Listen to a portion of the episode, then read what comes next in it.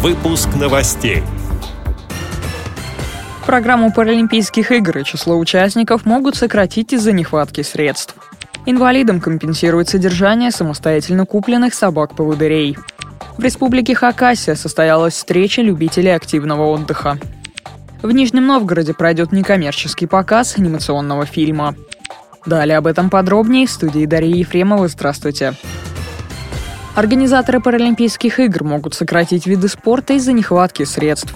Без финансовой компенсации некоторые страны не смогут отправить свои национальные команды в Рио-де-Жанейро. Не исключено, что организаторам придется сократить число участников. Напомним, наша сборная в полном составе 7 августа была отстранена от участия в Паралимпиаде из-за упоминания информации о допинге в российском спорте в докладе главы независимой комиссии ВАДА Ричарда Макларена. Иск российских паралимпийцев будет рассмотрен 21 августа. Президент Паралимпийского комитета России Владимир Лукин выразил уверенность, что спортивный арбитражный суд разрешит российским паралимпийцам выступить на играх в Рио. Они пройдут с 7 по 18 сентября. Решение Международного паралимпийского комитета об отстранении российской сборной вызвало негативную реакцию в ряде стран.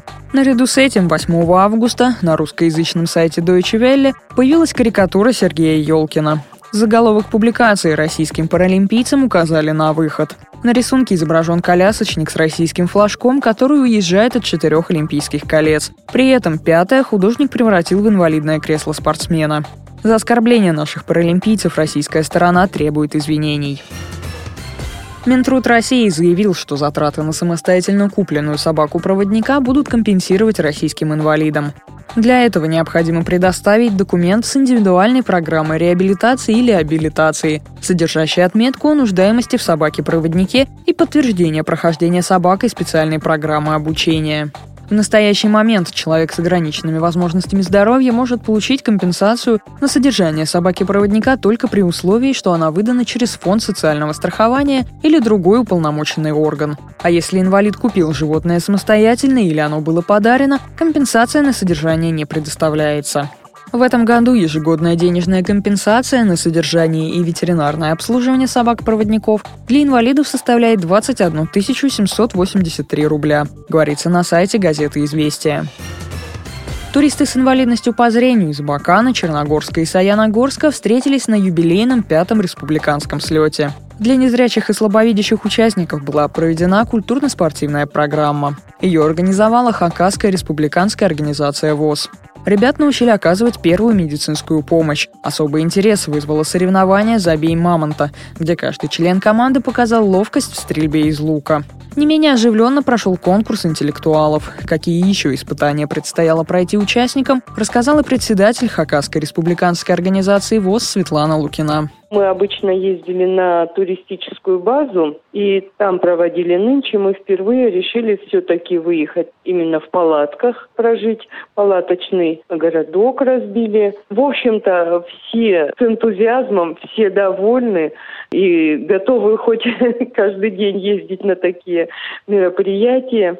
Программе было, ну, начиная с установки палаток, все это оценивалось. И было и разведение правильно костра, и стрельба из лука, и сбор дров, подготовка и приготовление блюд, много всего. И, конечно же, песни у костра и сочиняли сами.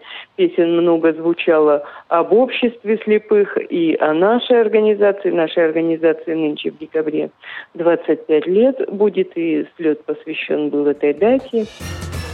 В Нижнем Новгороде в Центре культуры «Рекорд» сегодня пройдет некоммерческий показ анимационного фильма «Белка и стрелка. Звездные собаки». Показ приурочен к 56-й годовщине первого орбитального полета собак в космос. Анимационный фильм «Белка и стрелка. Звездные собаки» компании «Киноатис» вышел на российские экраны в 2010 году. Кинопоказ пройдет в рамках третьего фестиваля «Нижегородский кинограф». В фильме о приключениях звездных собак известные музыканты и экс-нижегородцы, братья Крестовские, представили три своих произведения. Среди них песня «Белка и стрелка», которая была написана специально для мультфильма. Также в программе показательные выступления обученных собак, консультации кинологов Нижегородского дрессировочного центра «Ральф» и блиц-конкурс для зрителей.